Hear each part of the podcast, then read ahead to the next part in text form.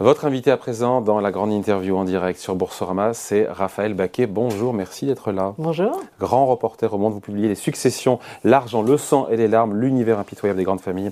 C'est chez Albin Michel, c'est coécrit avec euh, votre consoeur Vanessa Schneider. Donc enquête pendant des mois. Au départ, c'est une collection. Euh, de, de, on a fait une série, une série, au départ une pour le une série, ouais, c'est ça. Deux années de suite, tellement ça a eu de succès. Et là, on l'a enrichi et on l'a publié en livre. Voilà, et donc euh, enquête pendant de longs mois sur les grandes, euh, les grandes dynasties, les grandes fortunes, le grand capitalisme français. Euh, et ce qu'on apprend, c'est que derrière tous les grands empires industriels, les, les Bolloré, Lagardère, Bettencourt, Sédou, euh, Bouygues et j'en oublie, il y a donc des histoires de succession, mais pas seulement. Euh, il y a des, on pourrait imaginer qu'il y a des opérations boursières, des conseils d'administration secrets, des, euh, il y a ça, mais il y a surtout des histoires de famille, euh, des histoires, euh, des, des, sentiments, de la psychologie, euh, des papas qui ne veulent pas s'effacer, des enfants mmh. qui se disputent parce que peut-être que le papa a mal préparé la succession, euh, des haines recuites entre des frères et des sœurs, des, des traîtrises, de l'humiliation. Bref, c'est tout ça derrière cette oui, façade du capitalisme français. Exactement, parce que d'abord, vous le savez bien, vous qui le chroniquez chaque jour, mais euh, le capitalisme français est en partie construit par les grandes entreprises familiales, et ce qui nous intéressait, c'était comment on transmet le pouvoir dans ces entreprises. C'est pas tellement une affaire effectivement d'argent, parce que d'abord la loi règle euh, largement cet, cet aspect-là. En revanche, être capable de savoir évaluer qui va vous remplacer. Qui va reprendre a, le flambeau. Qui va reprendre le flambeau. Ça, c'est beaucoup plus difficile qu'on l'imagine.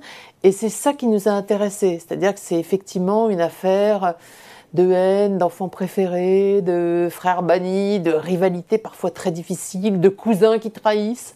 Et ça, c'est très important pour euh, l'équilibre euh, d'une grande euh, industrie familiale, par exemple. Donc cet aspect, au-delà de l'aspect capitalistique, c'est cet aspect sentimental et psychologique qui prime finalement dans les successions.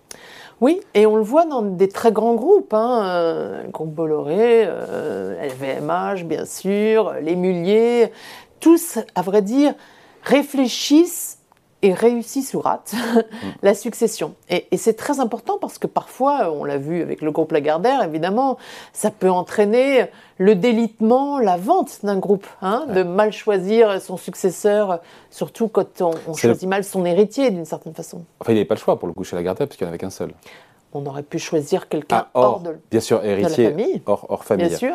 C'est le contre-exemple parfait, euh, l'exemple à ne pas suivre, euh, le, le, groupe Lagardère. Euh, la succession au moment du, de la mort de Jean-Luc Lagardère n'a pas été préparée. Et donc voilà, et donc au final, vous allez mieux le raconter que moi, mais tout ça est un repoussoir pour quasiment toutes les grandes familles qui ne veulent pas vivre ça.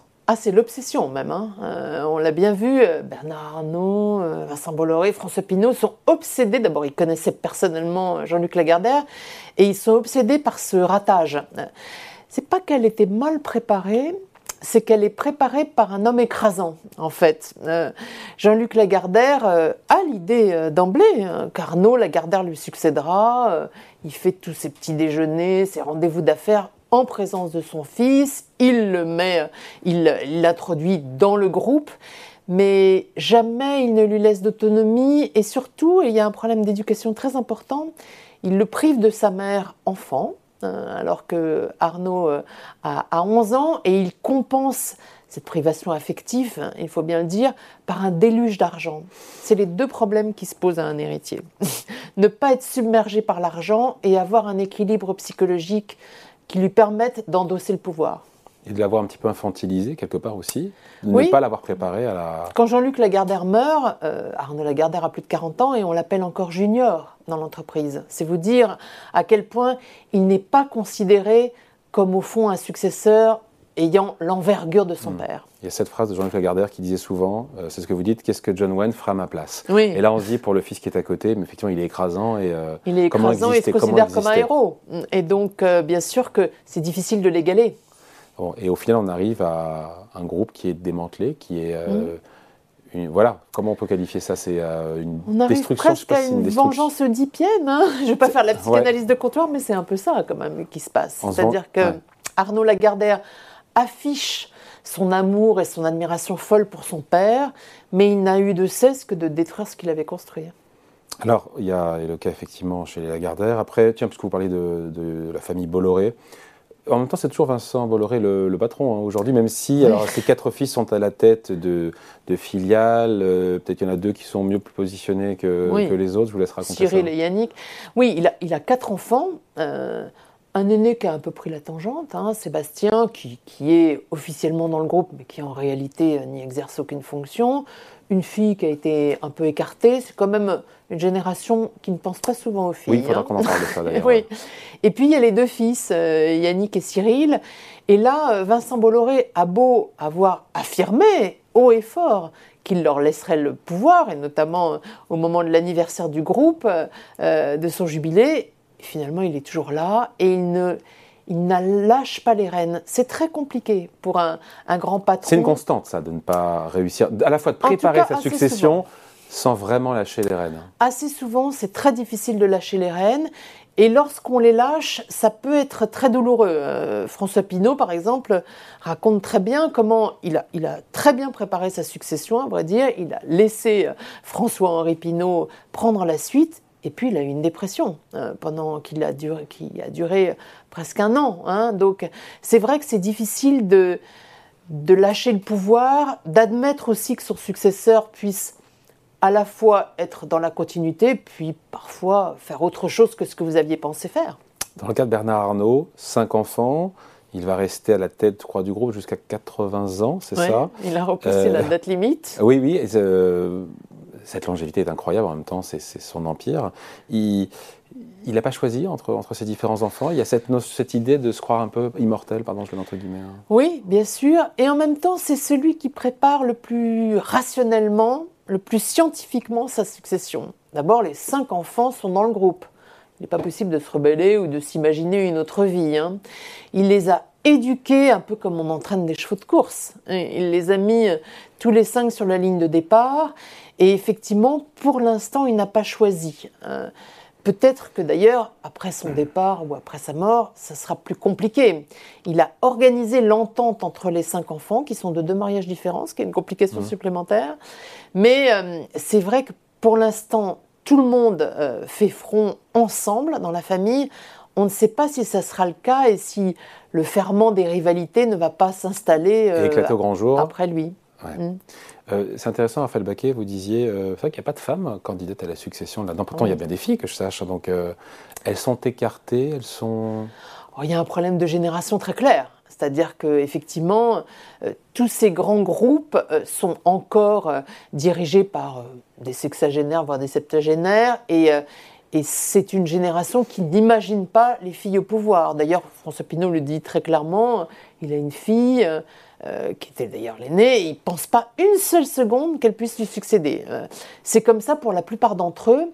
Ça changera probablement euh, par la suite. Antoine Gallimard, qui est à la tête du groupe Gallimard, a quatre filles. Donc, il n'aura pas le choix sauf à choisir Il n'aura pas le choix et, et d'une certaine façon, il en a déjà mis trois dans le groupe et il est probable que l'une d'entre elles, ou voire deux, lui succéderont. Il y en a certains qui veulent carrément pas qu'on leur succède, c'est Jérôme Sédou à la tête du mm. groupe de cinéma Pâté.